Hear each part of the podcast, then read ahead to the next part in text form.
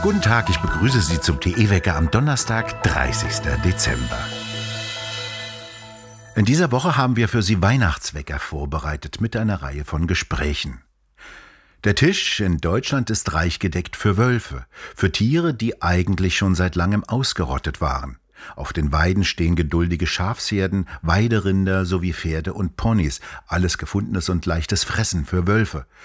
Die machen auch vor hochtragenden Kühen nicht Halt und zerfleischen sie. Wölfe laufen bereits mitten durch Ortschaften. Sie wissen, ihnen passiert nichts, der Mensch stellt keine Gefahr für sie dar. Wölfe zählen heute zu den streng geschützten Tierarten, obwohl sie sich rasant vermehren. Maike Schulz-Bröers, selbst in der Landwirtschaft tätig, hat die Initiative Wölfe versus Land ins Leben gerufen, um Druck gegenüber einer fatalen Wolfspolitik aufzubauen, die durch NGOs kräftig befeuert wird. Wölfe in Stadt und Land, Maike Schulz-Bröers, sind das nur einzelne Beobachtungen? Ähm, das häuft sich jetzt natürlich. Also es ist ja so, dass äh, die Wölfe sich immer neue Reviere suchen und äh, sie sind ja sozusagen aus dem Osten rübergezogen hier ähm, Richtung Nordwesten und äh, hier oben ist nun alles relativ zu. Und nun wandern sie halt auch in die anderen Gegenden. Also ich weiß, äh, dass Hessen sehr stark betroffen ist mittlerweile. Ähm, Rheinland-Pfalz ähm, ist betroffen. Bayern, wie gesagt, laufen sie ja sogar schon durch die Städte durch. Also sie tauchen halt immer mehr ähm, auch in der Zivilisation auf äh, und ähm, ja, werden halt immer mehr wahrgenommen, ja. Wenn es mehr gibt, sieht man halt auch mehr, ne? Jetzt zum Jahresende gibt der letzte Schäfer auf, der mit seinen Schafen die Deiche bewirtschaftet und damit auch geschützt hat. Er konnte den Anblick der von Wölfen zerfetzten Schafe nicht mehr ertragen. Er gibt jetzt auf. Also das ist ja Kai Krogmann. Der hat jetzt oder gibt jetzt zum Ende des Jahres auf. Und zwar ist es so, dass der ähm, vermehrt Risse hatte an seinen Tieren und ähm, sich das einfach nicht mehr antun kann. Das Rudel, was da oben zu, äh, definitiv vorhanden ist, wird immer weiterhin mehr oder weniger negiert und ähm, äh, der kann das einfach äh, psychisch nicht mehr. Also wenn du immer jeden Morgen Angst haben musst, wenn du rauskommst, dass du wieder tote Tiere findest, das trägt man irgendwann nicht mehr. Das sind ja nicht richtig tote Tiere, die sind ja nicht fachgerecht wie ein Metzger um geschlachtet worden, sondern der Wolf geht ja relativ brutal vor und reißt sie und lässt ja. sie teilweise noch leben. Wie geht der denn da ja. vor? Naja, es ist ja nicht der Wolf. Es wird immer, also da, da müssen wir auch das Framing ein bisschen ändern. Das macht ja nicht ein Wolf. Es sind immer meistens sind sie im Rudel unterwegs.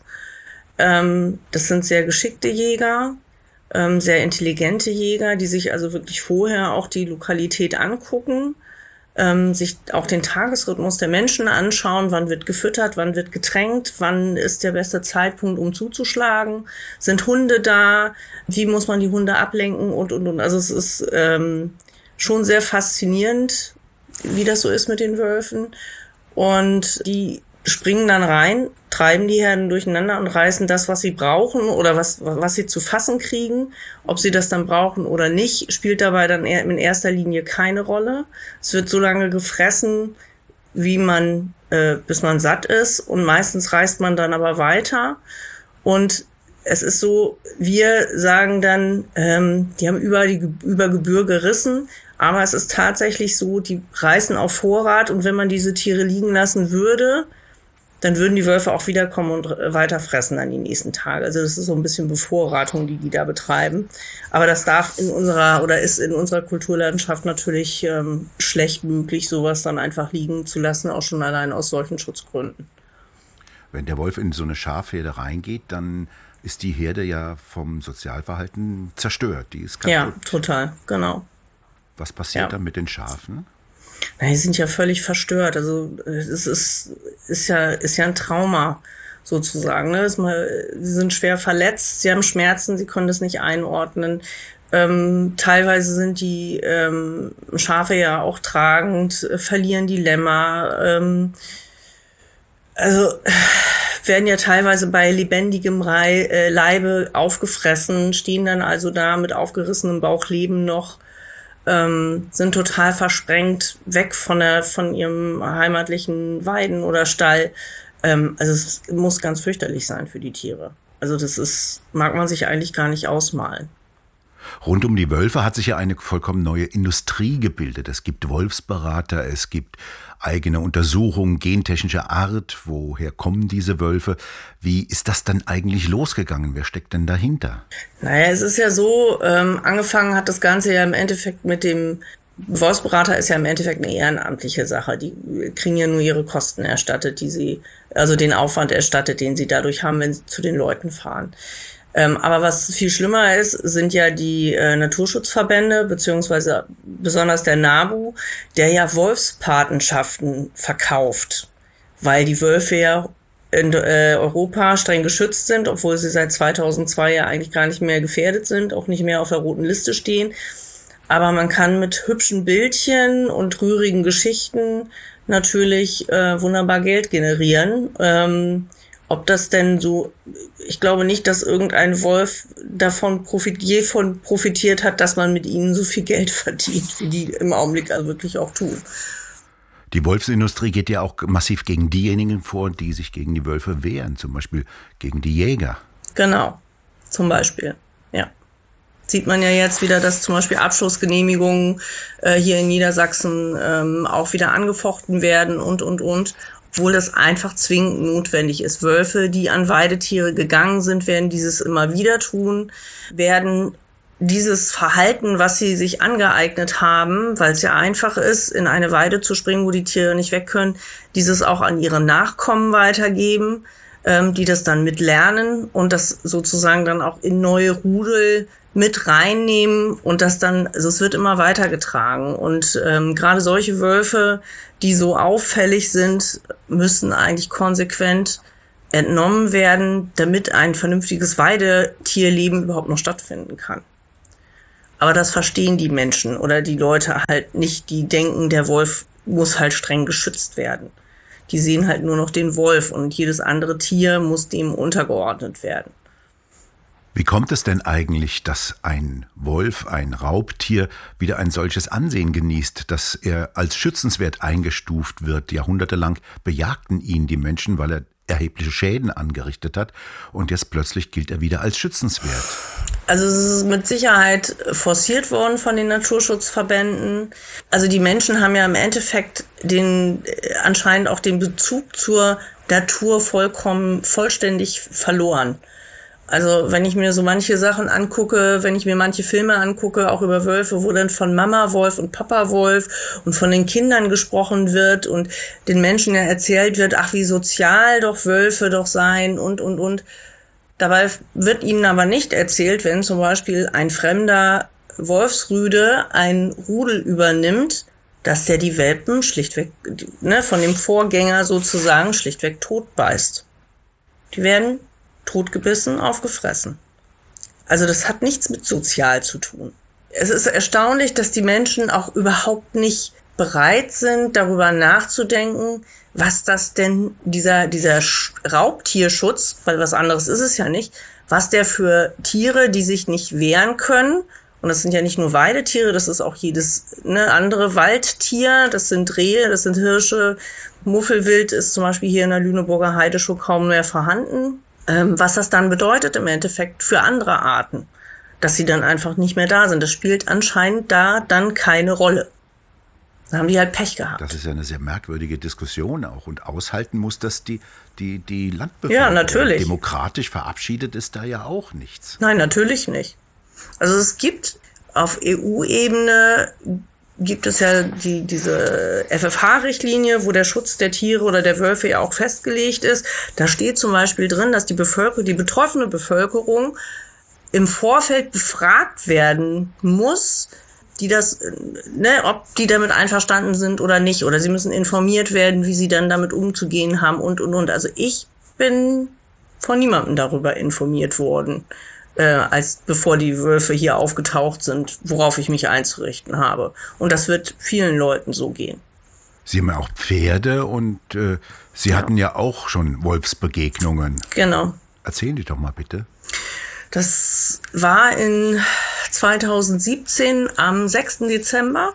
Ich war zu dem Zeitpunkt ähm, schwer krank und saß beim Arzt Und dann rief mein Mann mich an und sagte, du musst nach Hause kommen, hier ist irgendwas ganz komisch. Die Pferde sind weg, ähm, die Zaunanlage liegt total platt. Und äh, ich bin dann nach Hause gekommen und es war tatsächlich so, eins unserer Pferde stand äh, zwar äh, im Paddock drin, war völlig aufgelöst, war völlig paralysiert, äh, kaum ansprechbar. Der zweite war weg. Der tauchte dann aber Gott sei Dank wieder auf. Nachdem ich ihn gerufen habe, kam er dann um die Ecke geschüsselt. Aber meine gesamte Zaunanlage lag platt. Und ähm, wir haben einen Reitplatz angeschlossen, der war völlig umgewühlt. Ähm, also war sehr, sehr viel Bewegung drauf ähm, in der Zeit. Und dann habe ich halt Fußtapsen gefunden. Wir haben selber Hunde, aber die waren weitaus größer.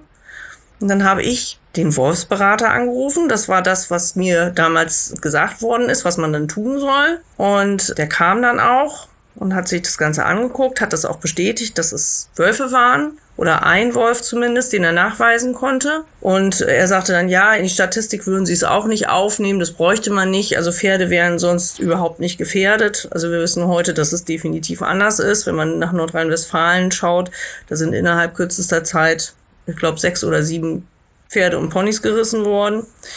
Und daraufhin, das war sozusagen auch die äh, Initialzündung sozusagen, unseren kleinen Verein Wölfe versus Land zu gründen, um auf diese Missstände äh, in der Wolfspolitik halt aufmerksam zu machen. Die Wölfe werden ja nicht weniger, sondern im Gegenteil immer mehr. Wie geht's denn weiter? Wann werden Kinder gerissen? Also jetzt sind wir ja schon bei Hunden. Also ich glaube, jetzt hier in Niedersachsen steht in der Statistik sogar äh, ein Herdenschutzhund drin, wenn ich das richtig verfolgt habe. Ich tue mich immer so ein bisschen schwer damit. Ja, Kinder können gefährdet sein. Unsere Kinder sind ja heute alle so wohl behütet und ähm, wachsen äh, so behütet auf, so wie es früher war, dass die Kinder ja die Herden beschützt haben oder äh, durch den dunklen Wald zur Bushaltestelle oder zur, zur Schule laufen mussten. Das haben wir ja heute alles gar nicht mehr. Das Risiko ist da, je mehr Wild verschwindet und das scheint immer mehr der Fall zu sein, dass in vielen Revieren, das, wo Wölfe sind, ähm, das Wild einfach weg ist, entweder aufgefressen oder halt weggezogen. Und äh, wenn die Weidetiere dann auch alle nicht mehr da sind, wo sie eigentlich sein sollten, nämlich auf der Weide, sondern man sie in den Stall verfrachtet hat oder man die Tierhaltung halt irgendwo aufgegeben hat, dann ist natürlich die Frage, was fressen die Wölfe dann? Dann geht's halt an Haushunde, an Katzen, an alles, was sie, äh, was sie sozusagen bekommen können. Ich glaube, Jogger und sowas kommen ursprünglich aus Hannover, da gibt's ja die Eilenriede, da sind viele Fahrradfahrer und Jogger, und, äh, Jogger unterwegs. Und ich glaube, da sind jetzt auch so die ersten Wolfssichtungen gewesen. Also das wird schon eine spannende Geschichte. Es gibt ja dieses Video, wie eine Frau nachmittags spazieren geht mit ihrem kleinen Hund an der Leine und ein Wolf sich ihr auf ein paar Meter nähert und äh, sie umkreist. Die Frau schreit und der ja. Wolf zieht dann langsam ab. Was passiert denn als nächstes? Dann holt er sich den Hund von alleine. Wölfe sind sehr, sehr schlaue Tiere. Wölfe beobachten ihr Umfeld ganz genau und wenn sie etwas als Beute auserkoren haben, also wir haben einen Kollegen von uns, äh, ein Landwirt, der hat Heidschnucken vor seinem Hof und der hatte jetzt zwei oder dreimal schon die Wölfe da drin und hat jedes Mal die Zäune aufgerüstet und dann sagte er, ich konnte Tage vorher schon auf der anderen Straße im Feld beobachten, wie die da rumgelegen haben und geguckt haben. Ne? Und das beobachtet haben, wie das Geschehen so ist. Wie verhält sich die Straße, was passiert auf dem Hof. Die sind sehr, sehr schlau, die Tiere. Und die gucken sich das eine gewisse Zeit lang an und entscheiden für sich dann, lohnt sich das oder lohnt sich das nicht. Oder ist derjenige für mich eine Gefahr oder ist er das nicht? Und dementsprechend werden die auch handeln. Also man sieht es ja jetzt zum Beispiel, wir haben das jetzt, äh, hören immer öfters, dass ähm, Jäger ihre Hunde zum Beispiel nicht mehr mit in, in Treibjachten nehmen oder sich da äh, sehr schwer mit tun, weil die Wölfe einfach mitjagen. Weil die wissen, das Wild wird hochgebracht, es wird geschossen und dann, wenn geschossen wird, dann ist da Futter, was man ohne viel Aufwand ähm, sich unter Nagel reißen kann.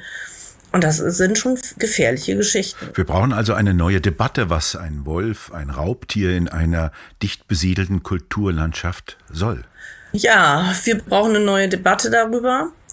Äh, solange die Politik, die aber ihr, ihr Wählerklientel in der Stadt eigentlich nur bevorzugt, nicht darüber nachdenkt, was auf dem Land durch die Wölfe eigentlich für einen Schaden angerichtet wird, werden wir darauf warten müssen, bis die Wölfe in die Städte ziehen. Und Wölfe brauchen weder Wald noch Höhlen, sondern sie leben auch wunderbar in Kellerräumen. Und es reicht ihnen die Mülltonne oder eine Mülldeponie, um an Nahrung zu kommen. Die eine oder andere Katze, die verschwindet. Und äh, soweit muss es anscheinend erst kommen, bis Politik dann endlich reagiert und auch die Gesellschaft in der Stadt feststellt, dass äh, Wölfe dann doch nicht so schick sind, wie sie alle vermutet haben. Spätestens dann wird sich vermutlich etwas ändern, wenn die Wölfe vor dem Reichstag stehen. Ach, ob das der Reichstag sein muss, ich glaube, noch dann finden sie ihn schick, solange er da keinen Schaden anrichtet. Frau Schulze-Bröers, vielen Dank für das Gespräch und wir bedanken uns bei Ihnen fürs Zuhören. Und schön wäre es, wenn Sie uns weiterempfehlen würden. Wir hören uns morgen wieder, wenn Sie mögen.